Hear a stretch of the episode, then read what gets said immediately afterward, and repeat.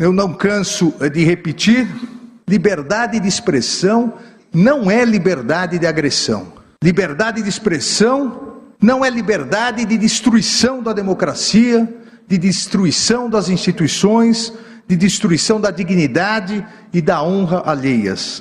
Liberdade de expressão não é liberdade de propagação de discursos de ódio e preconceituosos.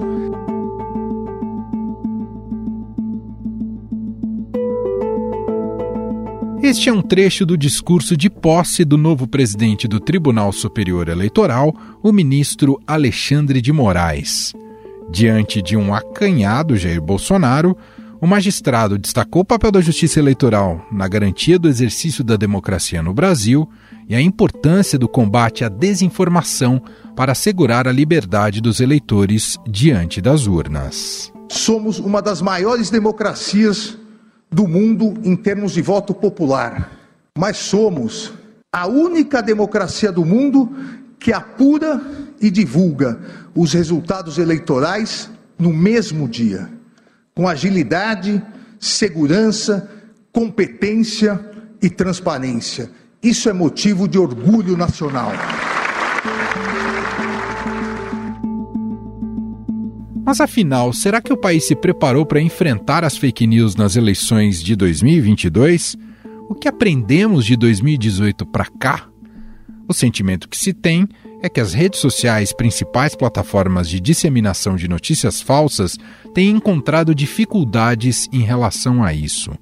Medidas mais duras foram adotadas e conteúdos passaram a ser removidos e usuários bloqueados nas redes. YouTube avisou agora há pouco que vai derrubar o vídeo no qual o presidente Jair Bolsonaro fez uma apresentação a embaixadores no dia 18 de julho, provocando repercussão mundial. O conteúdo da fala do presidente fere a política de integridade eleitoral da, da rede social e mais. Discurso de ódio também vai ser tratado com linha dura.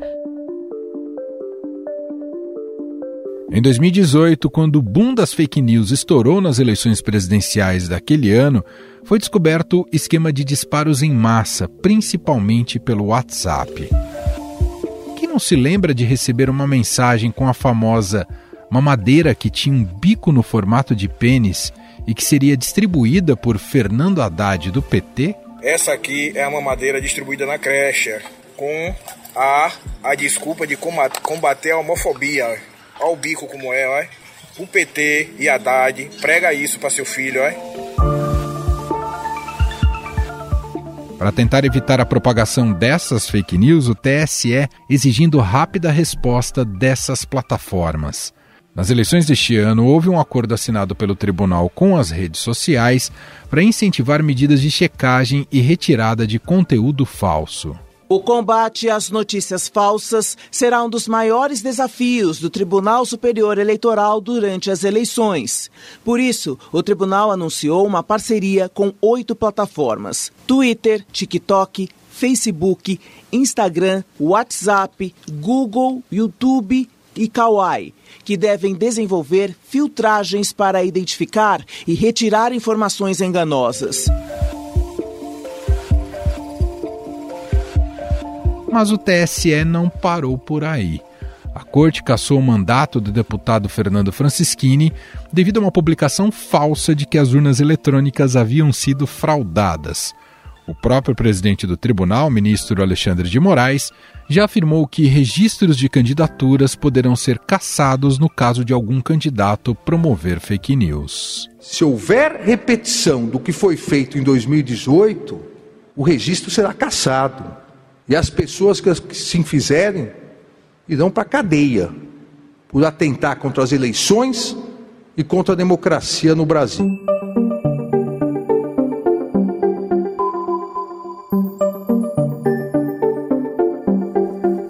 As redes sociais também passaram a criar regras para combater as notícias falsas.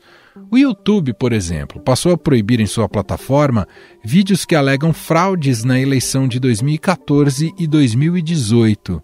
Desde então, uma série de conteúdos que acusavam fraude nas urnas eletrônicas, incluindo transmissões de Bolsonaro, foram retirados do ar. A plataforma YouTube decidiu retirar mais uma notícia falsa do presidente da República, que, segundo a própria empresa, foi compartilhada pelo presidente da nação. Todo o conteúdo analisado do dia 29 de julho da live semanal foi retirado do ar. De acordo com o YouTube, o presidente usou notícias falsas, inclusive vídeos antigos, dizendo que as urnas eletrônicas no Brasil são vulneráveis. O Facebook informou que irá banir posts políticos pagos que contestam a legitimidade da eleição. Já o Twitter exige que os candidatos tenham um perfil próprio da candidatura e, com isso, pretende ampliar a possibilidade de denúncia de desinformação por parte dos usuários. Entre as novas ferramentas anunciadas pelo Twitter estão uma sessão especial sobre as eleições, um chat para tirar dúvidas de eleitores e um aviso com orientações da Justiça Eleitoral. Também foi criada uma página para esclarecer informações potencialmente falsas. A ofensiva da plataforma se justifica. Só nos primeiros seis meses do ano, 44 milhões de tweets sobre as eleições foram postados no Brasil. Nos aplicativos de mensagens, o WhatsApp vem dificultando o disparo de mensagens em massa, com um alerta de conteúdo encaminhado com frequência. O Telegram passou a contar com parceria de agências de checagens e a marcar alguns conteúdos desinformativos. A parceria, que é a primeira do gênero que conta com o apoio do Telegram, envolve a criação de um canal oficial do TSE no aplicativo de mensagens para divulgar informações sobre o pleito deste ano. A equipe técnica do Telegram também deve disponibilizar um bot dedicado a atender e responder a eventuais dúvidas dos eleitores, bem como um recurso que permite marcar conteúdo como falso. No entanto, um relatório da Universidade Federal da Bahia diz que as Big Techs falham na checagem de conteúdos, na agilidade para processar denúncias e na transparência para combater a desinformação. O Facebook, por exemplo, não garante que notícias falsas serão removidas, mas terão apenas o alcance reduzido. Nesta quarta-feira, um outro relatório da Federal mostra que a radicalização nos grupos de apoiadores do presidente Jair Bolsonaro no Telegram aumenta na medida em que a eleição se aproxima. Um dos escudeiros de Bolsonaro, Daniel Silveira, já criticou o ministro Alexandre de Moraes antes mesmo dele assumir o cargo à frente do TSE. É a pior expectativa possível, porque é uma pessoa que colocou o presidente no inquérito sem anuência do Congresso, não respeitou o devido processo legal, o sistema acusatório. Inclusive a própria PGR, a vice-PGR, disse que ele desrespeitou em peça o sistema acusatório em inquéritos que são inconstitucionais. Então, ele, ele, na verdade não poderia presidir o TSE porque ele é parcial contra o próprio candidato à presidência da República preferido do povo. Além de pedir interferência das Forças Armadas nas eleições, eles estudam estratégias para escapar da moderação e monitoramento das plataformas. Afinal, em que estágio de combate às fake news nós estamos? É possível impedir esse volume de notícias falsas nas eleições de 2022? Sobre o assunto, vamos conversar com Caio Machado, diretor executivo e cofundador do Instituto Vero e pesquisador da Universidade de Oxford. Olá, Caio, seja muito bem-vindo. Obrigado por ter aceito aqui ao nosso convite. Oi, Manuel. Um prazer estar aqui. Caio, nas eleições de 2018, né, o Brasil foi surpreendido por um esquema de distribuição em larga escala né, de fake news nas redes sociais, especialmente no WhatsApp, né, os chamados disparos em massa. Eu queria te ouvir inicialmente para a gente começar aqui o nosso papo. Como é que a gente chega nessas eleições de 2022? A gente pode dizer que está mais pronto, estamos mais prontos para lidar com o tema, visto que tem um potencial destrutivo enorme. Como é que você enxerga e qual a avaliação que você faz? Perfeito. Se em 2018 a gente foi pego de surpresa com a desinformação por WhatsApp, foi uma, uma inovação é, de usar aplicativos de mensagem para fazer um grande, uma grande campanha de comunicação em massa, é, em 2022 não é esse o cenário. Assim, as cartas estão na mesa, é, a gente não vai ser pego de surpresa uh, com alguma plataforma sendo usada para desinformação. A gente sabe que está rolando. Por outro lado, é, ela continua rolando. há muito pouco que uh, mudou em termos de, de desinformação, volume, né? As táticas foram se adequando, se adaptando. Uh, eu diria que o Brasil tem alguns méritos e deméritos nesse processo. Uh, o principal seria que o Brasil foi o primeiro país a trazer todas as plataformas à mesa. Isso é algo que é, até há uma certa incredulidade quando eu falo que o Brasil conseguiu trazer o Telegram para a mesa e, e, conversar com todo mundo e firmar acordos com todas as plataformas. Isso é uh, algo muito importante é realmente um primeiro passo, é um precedente para o mundo todo. Uh, por outro lado, eu, eu diria que o Brasil também foi muito leniente com muitos abusos à liberdade de expressão, sobretudo praticados por autoridades públicas, e nós perdemos por diversas vezes oportunidade de, de punir né, abusos e, e delimitar uh, o que, que é liberdade de expressão, o que, que é ameaça, né, o que, que é uma ameaça às instituições, às instituições democráticas, e as instituições estão desmoralizadas. Isso é muito prejudicial. A gente pode lembrar do caso do deputado Felipe Francischini. Esse é um caso bem sucedido ou ainda assim é, houve uma demora na, em punir o deputado ali que usou justamente de informações falsas e, e, enfim, protagonizou o que a gente viu naquele caso em específico? Eu diria que esse é um caso de resposta institucional. Isso é Sim. é muito importante. Ainda, ainda que seja tardia, é, é melhor que a gente tenha a resposta.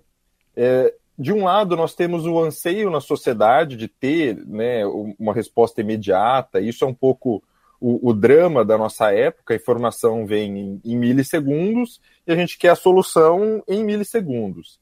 E, infelizmente, esse não é o timing da, das instituições. Uh, e, enfim, esse é, o, esse é o grande dilema das redes sociais e vai ser da, da nossa década. E, isso é um problema que eu vou colocar de lado por um instante. O que eu acho muito importante da gente ter uma punição por via judicial, ou até às vezes por, por outros órgãos de, de controle, é que a gente começa, um, a mostrar que há abusos e que eles serão punidos, e segundo, isso sinaliza para as plataformas uh, alguns balizadores do que, que é comportamento aceitável e inaceitável. Atualmente, a gente está numa situação muito ruim em que as plataformas são quem, quem está, estão avaliando uh, se é liberdade de expressão, se não é liberdade de expressão, se houve um abuso, não houve um abuso. Isso aconteceu até mesmo na, uh, durante o, alto, o auge da pandemia no Brasil. É, cabia às plataformas avaliar se algo era científico ou não, para constatar se algo era desinformação e assim remover do ar. Então, acho que a resposta institucional, ainda que tardia, como é o caso que você mencionou, é, do, do, deputado Felipe Francischini, é, ele dá um, um, um balizador, ele, ele, dá um referencial que é fundamental e que vai uh, solucionando os problemas. Né? A gente tem, como ele, diversos casos. E aí isso acaba inibindo outras figuras. As plataformas hoje são mais transparentes em relação a isso ou ainda falta muito, Caio? É, é, sim e sim. Né? elas são mais transparentes. Um, uma coisa que eu noto uh, que é uma diferença imensa entre 2018 e, e 2022, aliás, até antes, 2018 e 2020 já, as plataformas dialogam mais com as autoridades. Isso é uma, uma diferença gigantesca. Em 2018, uh, o próprio WhatsApp era extremamente difícil de, de, de dialogar, de implementar mudanças e a partir de 2020, mais ainda agora, as plataformas estão em diálogo constante com as autoridades e até prestando informações. A gente vê que elas produzem relatórios de transparência, inclusive informando o público sobre remoção de conteúdo, moderação automatizada. Enfim, tudo isso é muito bom e, e, e isso é, é, um mérito da, das plataformas. Uh, eu acho que é insuficiente. Isso é o começo da jornada. E talvez aí a gente discorde um pouco, é, nós e as plataformas, porque talvez elas achem que esse é o, o ponto final, né? Eles vão produzir relatório e está tudo certo. Da nossa ponta, eu pelo menos, nossa, eu digo sociedade civil, eu entendo que não. A gente precisa ter mais elementos para entender como que a moderação de, de conteúdo funciona, sobretudo a moderação automatizada, como a gente pode ter certeza que há um, um bom equilíbrio nessas, nessas ferramentas, a gente não está com um número muito alto de falsos positivos, por exemplo, e aí a gente estaria tirando comunicação que é legítima, né, ou deixando muitos falsos negativos uh, passarem, que eu acho que é também o, o, o caso hoje em dia. Elas estão removendo muito conteúdo, mas a sensação geral né, é que o volume ainda é muito grande. Então a gente ainda não chegou numa solução efetiva para a desinformação. Em relação ao WhatsApp, disparos em massa, isso ainda também é um problema a ser resolvido, Caio? Olha, eu diria que não disparos em massa no modelo que ocorreu em 2018. Porque em 2018, o que a gente chamou de disparo em massa era aquela capacidade de pegar uma lista de, de, de, de contatos, né, base de dados que eram compradas, enfim, e disparar furiosamente para todos os contatos, fazer encaminhamentos para 20 pessoas, havia uma arquitetura através dos grupos para promover encaminhamentos, então a, a, viralidade era muito maior. O, o, o WhatsApp é, implementou medidas rígidas contra esse tipo de disparo em massa. Ou seja, eles uh, passaram medidas controlando uh, comportamento inautêntico, então identificando mais contas automatizadas e também criando atrito, né, diminuindo capacidade de encaminhamento para grupos, era 20, virou 5, agora se encaminhou muitas vezes a um só, então isso torna mais difícil disparar em massa daquela forma. O que permanece é a capacidade do WhatsApp como uma ferramenta de mobilização. É, o que circula lá a gente ainda tem muito pouco controle. Uh, não sei se seria o caso de ter controle daquele conteúdo, claro. uhum. mas a preocupação fica, né? É uma, uma ferramenta muito, muito potente de, de mobilização e que o que se revelou é que aqueles grupos que estão ali, que consomem a desinformação, é, né, que acreditam, ainda mais quatro anos depois, quando há uma conscientização maior sobre a desinformação, é aquele pessoal que está engajado, né? aquele pessoal que está lá pela ideologia e não tanto pelo conteúdo da informação por si. A gente chega agora em 2022 com o TikTok sendo uma das redes sociais, digamos, sensação do momento. Como é que você enxerga o debate político dentro do TikTok e em relação à postura também da plataforma em relação à desinformação e fake news? É, o debate político no TikTok é inevitável. Por mais que a plataforma diga que ela não, não é uma plataforma política, né, tente de alguma forma controlar esse discurso, é uma plataforma é uma rede social, portanto é um espaço de debate social e a política permeia todos os aspectos da nossa vida. É, em 2018, ainda numa das pesquisas que eu fiz aqui por Oxford, a gente identificou desinformação, relatos de desinformação em inúmeras plataformas, inclusive o Tinder.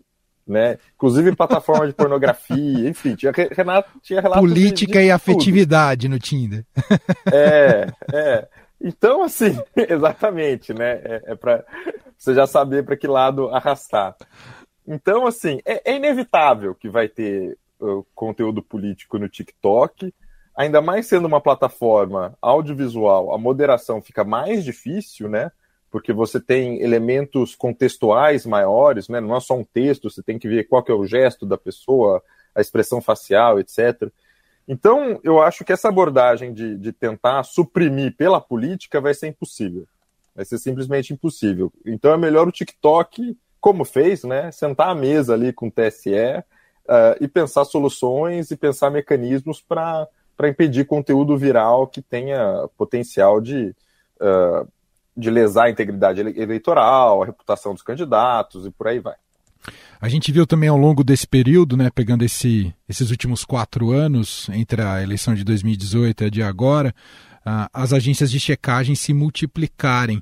Como é que você vê esse, esse fenômeno e se são remédios eficazes também, Caio? As agências têm um papel fundamental. É, elas não são a solução, elas são parte da solução. Eu acho que os checadores também uh, concordariam com isso. Né? Em termos de volume, é, você pode juntar todos os checadores do mundo, eles não vão conseguir verificar a internet brasileira. Porque simplesmente, né? Imagina, todo segundo são zilhões de mensagens, de posts, de etc. o que, que eles fazem de mais importante, na minha opinião, é trazer o método de averiguação. Eles trazem um referencial para a discussão. Eles falam assim, ó, esse fato aqui que está sendo contestado, né, ou, ou essa informação que está sendo contestado, onde que a gente pode buscar o fato? E aí eles usam referências, usam métodos, né, métodos jornalísticos, uh, vão buscar autoria, enfim. É, isso para mim é muito importante, que é um exercício necessário de qualificar o debate. Então, os checadores têm um papel muito importante de esclarecer dúvidas sobre as grandes desinformações que estão circulando, isso é fundamental, né? Isso informa o debate público e esse efeito secundário de pressionar todo mundo para falar assim, ó, qual que é a sua fonte? Essa fonte é confiável? Da onde veio a informação? Sabe? Isso eu acho que é um papel de formiguinha que os checadores fazem mas que tem um efeito de longo prazo importantíssimo. Para a gente fechar, Caio, você imagina esse tema que estamos discutindo aqui, de alguma maneira, seria importante que isso tivesse, de alguma maneira, em programas de governo, pensamentos de políticas públicas e até propostas dos presidenciáveis? Seria necessário que eles discutissem o Brasil digital também numa campanha eleitoral? Nossa Senhora, isso é fundamental, é fundamental. É é uma das maiores decepções é ver nos programas que pensar a tecnologia, né, o digital, como um instrumento de desenvolvimento social e econômico, não, não passa pela cabeça dos candidatos. Né? Nenhum colocou isso no primeiro plano. Quando. Né, vamos usar a pandemia como exemplo. É, ter o digital, desde infraestrutura até capacidades, era o que ia determinar se o Brasil ia afundar né, ou não. Quem se, quem se saiu melhor era quem já tinha infra de telecomunicação, quem já tinha pessoas com, com smartphone, com algum dispositivo que já sabiam usar. Então a gente vive um, um dano social, econômico gigantesco. Isso reflete na educação, reflete na empregabilidade das pessoas. Enfim, o Brasil é um país extremamente ativo na internet né? Meme é o tempo todo, isso aqui é muito particular, a gente fica nessa, nessa esfera, a gente não percebe, né? Mas essa produção riquíssima de memes, de presença digital, é algo muito particular do Brasil que poderia se reverter em desenvolvimento econômico, social, etc. E, infelizmente, é deixado para o segundo plano, né? Estou usando isso como exemplo, isso para sem, sem falar no ambiente de negócios, né, em, em prestação de serviços públicos, uh, saúde, enfim, tantas coisas que a gente poderia tirar simplesmente de pensar esses canais de comunicação, de acessibilidade. Enfim, estou me segurando aqui porque é um negócio que eu vou longe. Não, deixar. claro, né? porque a é. sensação das quando a gente ouve as propostas é que a gente ainda está no Brasil analógico, né? Em, muita, em larga medida. Totalmente. É, é uma visão de Brasil analógico com problemas do século digital né? Problemas do século digital, mundo conectado, a educação é online, a prestação de serviço é online, o consumo é online, você vai entregar o auxílio emergencial, você vai entregar em dinheiro vivo, ou você vai fazer um Pix e vai chegar na conta da pessoa e ela vai conseguir usar pelo celular. É assim, não ter o digital, e, e eu achava que a pandemia ia ser a grande prova, não é simplesmente eu não posso postar meu meme. Quer dizer, eu não posso receber o meu dinheiro para comprar comida. Né? É, é, é, é nesse nível de, de, uh, de quão intrínseco, quão fundamental uhum. é para a nossa sociedade. É, pensando a sociedade analógica quando a gente tem uma trama que é digital. Sensacional, esse é Caio Machado, diretor executivo e cofundador do Instituto Vero, pesquisador na Universidade de Oxford, gentilmente aqui atendendo a nossa reportagem, ao nosso podcast. Te agradeço demais por esse papo, Caio. Eu que agradeço, Emanuel, e espero, espero voltar a falar com vocês em breve.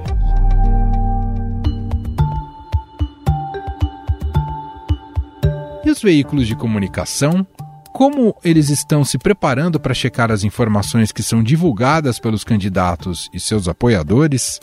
Convidamos o editor do Estadão Verifica, Daniel Bramati, para explicar como o Estadão está se preparando para essa difícil tarefa. Diga lá, Bramati. Olá, Emanuel. O Estadão Verifica, que é o núcleo de checagem de fatos aqui do jornal Estado de São Paulo, está bem preparado para enfrentar o desafio da desinformação durante a campanha eleitoral, né?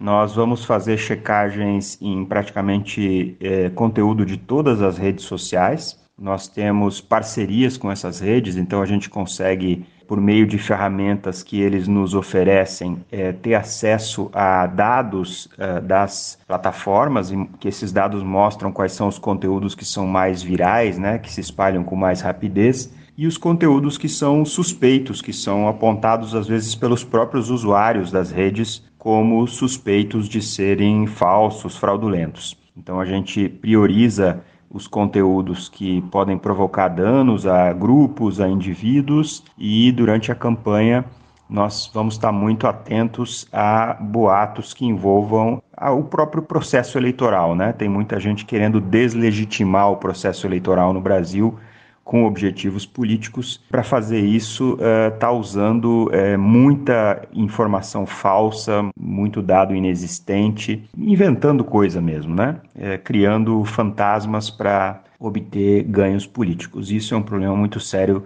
não só para essa eleição, mas para a própria democracia. O Estadão Verifica está é, tá presente no Facebook, por exemplo, por meio de uma parceria com, com a rede. Nós é, fazemos checagens de conteúdos que circulam na plataforma e publicamos essas checagens no nosso blog. Né? Se alguém quiser olhar, é, pode entrar na página, pode fazer um Google aí, Estadão Verifica, e vai chegar no nosso blog.